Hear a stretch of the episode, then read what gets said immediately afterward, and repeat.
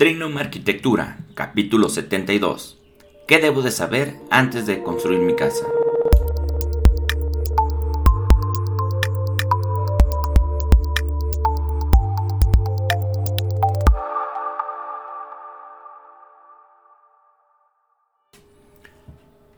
Hola, bienvenidos a Trinum Arquitectura, el podcast en donde encontrarás todo lo que debes de saber para diseñar y construir el proyecto de tus sueños. Yo soy el arquitecto Enrico Ochoa, director de Trignum Arquitectura. Y hoy vamos a, hacer un pequeño resumen de los artículos y de los podcasts que hemos hecho en los últimos días, en donde vamos a condensar todo en un solo podcast para que lo tengas, se puede decir, resumido lo que debes de saber antes de construir tu casa. Pero antes, como siempre, te invito a que visites mis otros proyectos. Diario de un Arquitecto, que es un blog donde te cuento todo lo que aprendo, lo que pienso, lo que hago en todos los diferentes proyectos que participo. Esta semana escribí un artículo bastante interesante sobre la importancia del color para la psicología de los espacios, este, cómo puede el color cambiar la percepción que tenemos y cómo funciona nuestro cerebro para ese espacio. Esto se le llama neuroarquitectura. Y también no te pierdas en nuestro canal de YouTube y en este mismo blog, en el de Diario de un Arquitecto, porque voy a empezar a compartir unos pequeños cursos sobre diferentes cosas que le pueden interesar a los arquitectos, creatividad, emprendimiento, marca personal, programas que utilizamos para trabajar, este, metodologías de diseño, en fin, va a estar bastante interesante lo que vamos a estar subiendo en YouTube. Ya tengo preparado muchísimos videos para muchos días, para muchas este, semanas más bien. Entonces, si te suscribes al boletín de Enrique Ochoa B, ahí te van a estar llegando todas las cosas que estemos compartiendo en estos canales. Entonces, ya entrando en nuestro tema, eh, primero, o sea, ¿vas a comprar o construir una casa? Es la primera pregunta que te debes de hacer. Dependiendo mucho de lo que quieras lograr, este, si, llevas prisa, si no llevas prisa, si es de una casa por, de por mientras o ya es una casa que quieres pasar el resto de tu vida ahí, es importante que te empieces a hacer varias consideraciones para, para que consideres o veas si, si te conviene comprar o construir una casa el comprar una casa es inmediato y a mucha gente nos gusta lo inmediato, nos gusta llegar, pagar y que nos lo den. Eh, a, a otras personas no, a otras personas este, no les importa esperar a cambio de tener lo que ellos quieren, lo que ellos necesitan.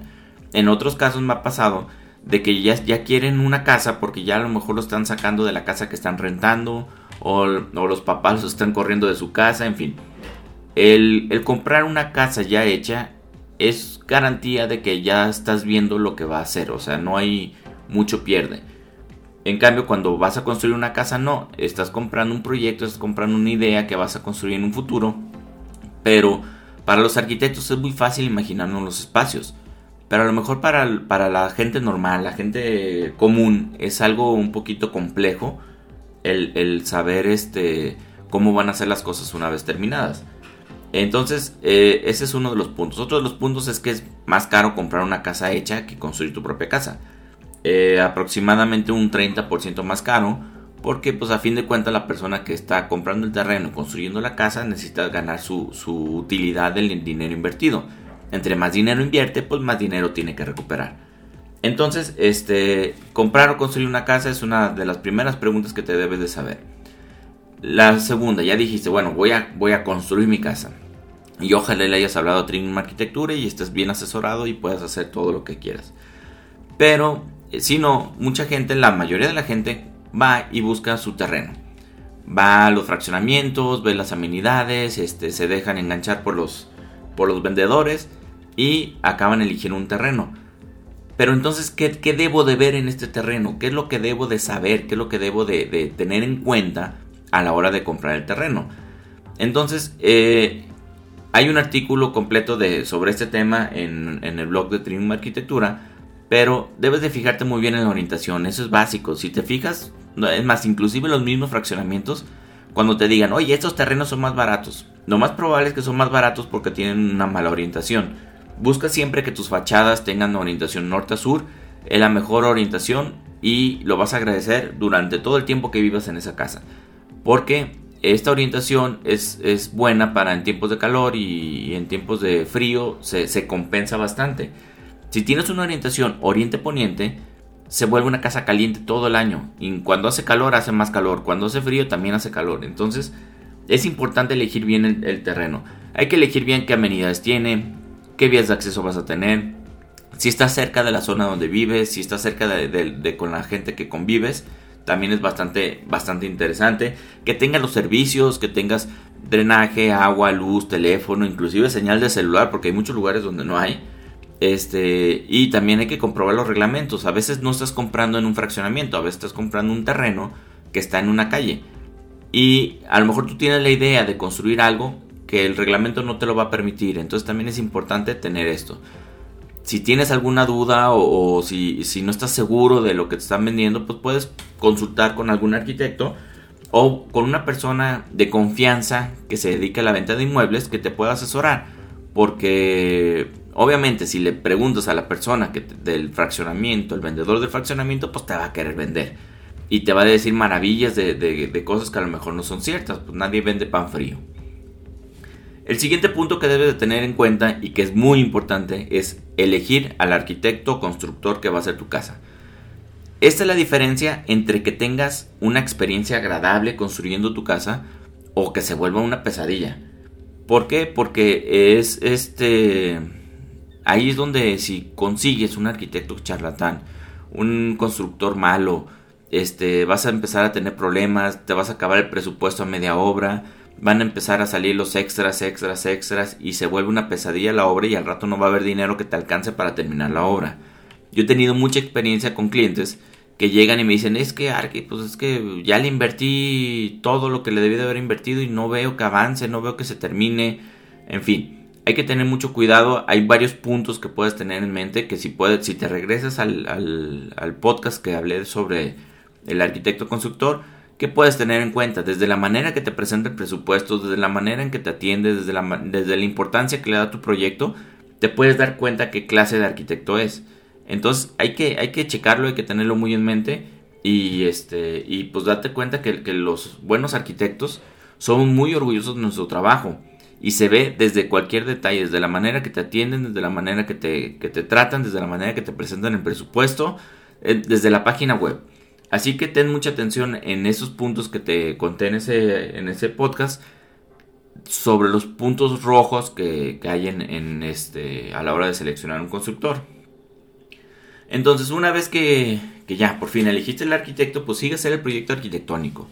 El proyecto arquitectónico es en verdad una, una labor muy, muy compleja.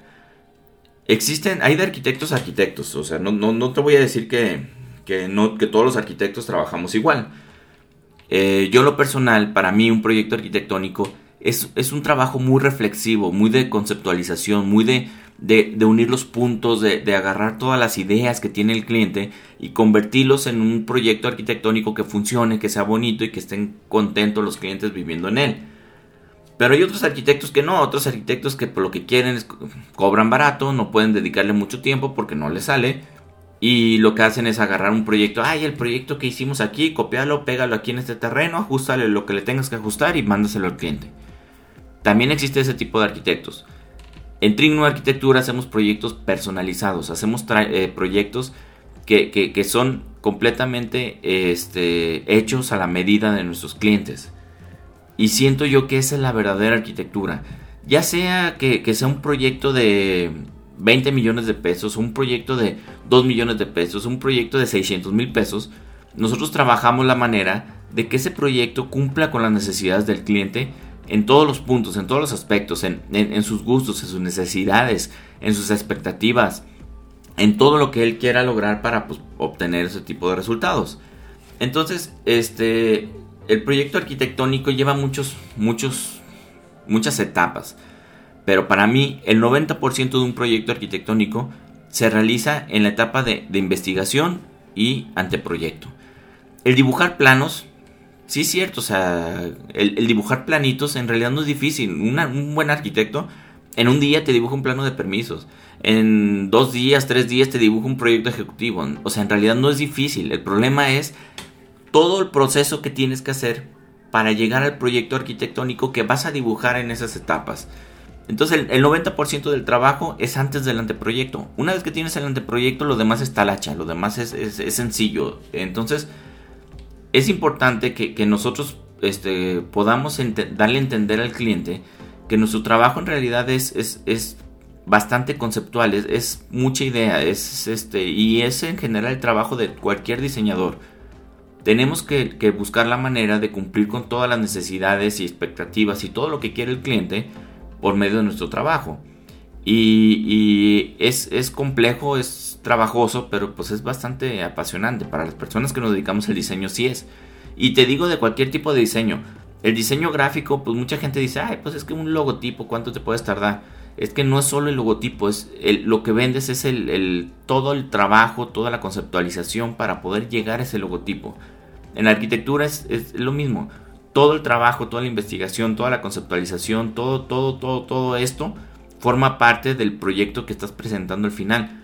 El cliente a lo mejor a veces nada más ve un render o un dibujo o un sketch o una planta arquitectónica, pero en realidad es que fue un verdadero trabajo llegar hasta ese sketch. Entonces, una vez que ya tienes un proyecto de, este, arquitectónico definido, el, arquitecto debería hacerse responsable de las revisiones de los ayuntamientos y de los fraccionamientos, que esté todo autorizado, que todo esté todo listo, y ahora sí pasa la construcción de la casa. A ver, eh, Arquitectura manejamos las dos maneras, o sea, te diseñamos y te construimos.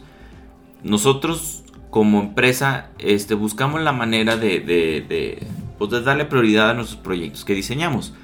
No siempre podemos diseñar todos los proyectos que nos llegan. Somos, un poco, somos bastante selectivos con nuestros proyectos porque este, no, no, no nos interesa o no me interesa el, abarcar muchos proyectos porque al rato no puedo atenderlos.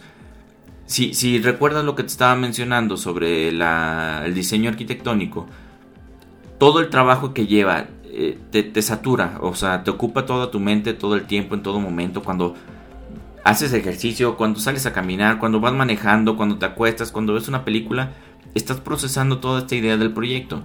Imagínate, tener 10 proyectos en la mente, pues obviamente no vas a poder lograr hacer ni uno bien.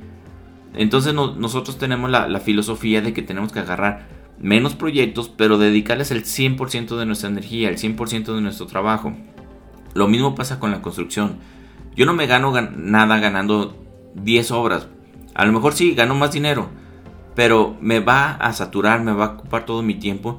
Y voy a tener que atender a 10 clientes que probablemente no pueda atenderlos bien. Y eso va haciendo una mala imagen de mi empresa, va haciendo una mala imagen de mí. Entonces lo que yo hago es agarrar los proyectos necesarios. O sea, agarro dos, tres proyectos que pueda llevar, que pueda atender a mis clientes, que pueda supervisar como debe de ser y no andar agarrando todo lo que se me cruce. Entonces somos bastante selectivos eh, a la hora de escoger los proyectos que vamos a construir y lo mismo para los que vamos a diseñar. Eh, gracias a Dios hemos tenido mucho trabajo, no nos ha faltado desde que empezamos la empresa, nunca hemos parado, siempre hemos tenido proyectos, inclusive hemos tenido proyectos en espera de personas que nos dicen, oye, pues quiero hacer un proyecto y le digo, oye, sabes que estamos muy saturados, nos vamos a tardar un mes, dos meses en, en estar libres Dice, no hay problema, yo quiero que tú me diseñes mi proyecto y me espero lo que me tengan que esperar para que tú me lo diseñes. Eh, creo que ese tipo de, situaciones son bastante interesantes, son bastante... hablan muy bien de una empresa. Entonces, eh, cuando ya este, decidimos agarrar obras y estamos trabajando con, con la construcción de la casa, obviamente el haber diseñado la casa nos da muchas facilidades para construir la casa. Porque cualquier detalle, cualquier cosa, cualquier situación que surja, pues nosotros tenemos la solución porque nosotros lo diseñamos y podemos hacer la, solución de acuerdo a las necesidades. Entonces, eh, la construcción de una casa es bastante también compleja, lleva muchas cosas, buscamos la manera de tener ahorros en algunas cosas, en, eh, apretar en algo otras cosas y invertir el dinero en las cosas que más pueden ser redituables en un proyecto. Una casa a grandes rasgos se divide en etapas, las etapas serían preliminares, cimentaciones, muros, losas, eh, albañilerías, acabados, carpinterías, este, aluminios, instalaciones especiales. Y depende del proyecto, pues a lo mejor hay algunas otras características. Entonces, este, también el diseño de interiores, el diseño de jardinería forma parte del proyecto arquitectónico. Es, eh, debe de ser este, un conjunto de todo para poder lograr el resultado que se debe de dar.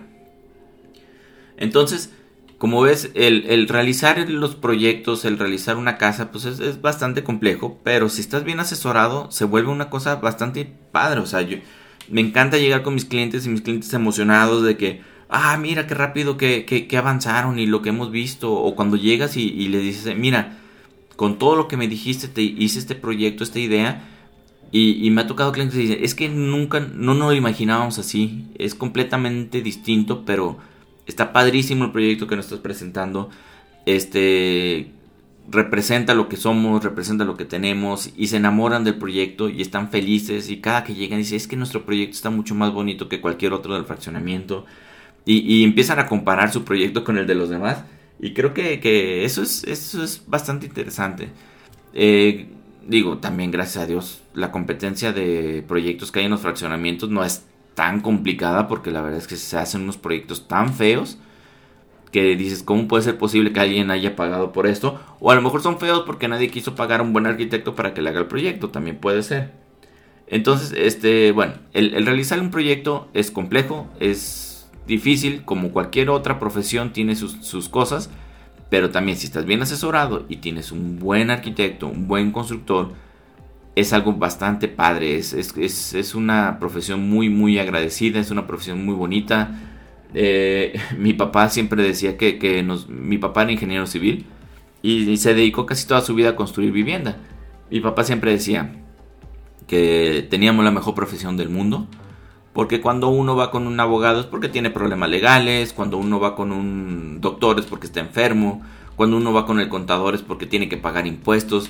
Y esas no son cosas padres, pero en cambio cuando uno va con un constructor, con un arquitecto para que le diseñen su casa, para que le diseñen sus oficinas, su, su bodega, su lo que sea, su restaurante, entonces este eh, llegan con una actitud porque les está yendo bien, porque tienen dinero, porque quieren invertir. Entonces una actitud súper diferente, muy bonita, muy agradable. Los clientes son una maravilla en su mayoría. Este, y, pues es bastante, bastante divertido. Si quieres saber este, más a detalle todo esto, puedes checar los artículos pasados que, también tengo en podcast. O puedes meterte al blog de Trinum Arquitectura y ahí está cada uno de estos artículos que te estoy diciendo. Inclusive, si te suscribes al boletín ahí en Trinum Arquitectura, te llega por correo y lo tengo todo esto en un ebook que puedes llevarte gratuitamente y lo puedes leer en tu celular, en tu tableta, lo puedes imprimir, puedes hacer lo que quieras. De hecho, mi, intención es, es, educar a los clientes para que no cometan errores y para que tengan una buena experiencia y cambiar esa mentalidad que tenemos los de, que, bueno que tienen de los arquitectos o de los constructores que pues que no sirven para nada y que me sale más caro que hacerlo con el maestro y todo ese tipo de cosas. Eh, parte del objetivo de mi blog es que, nuestros futuros clientes de cualquier arquitecto, no solo de nosotros, puedan darse cuenta de, cómo funcionan las cosas y, saber un poquito más, estar más informados pues, para que no los agarren de bajada. Eh, entonces, pues eso es todo por hoy. Muchas gracias por escucharme un día más, por tus valoraciones, por likes. No olvides suscribirte para que te llegue un aviso cada que publico algo. Te recuerdo que me puedes encontrar en redes sociales como Facebook, Instagram, Twitter, LinkedIn, YouTube y cualquier reproductor de podcast. Espero que algo de lo que dijera hoy te sirviera para tu desarrollo personal y profesional y te mando un fuerte abrazo.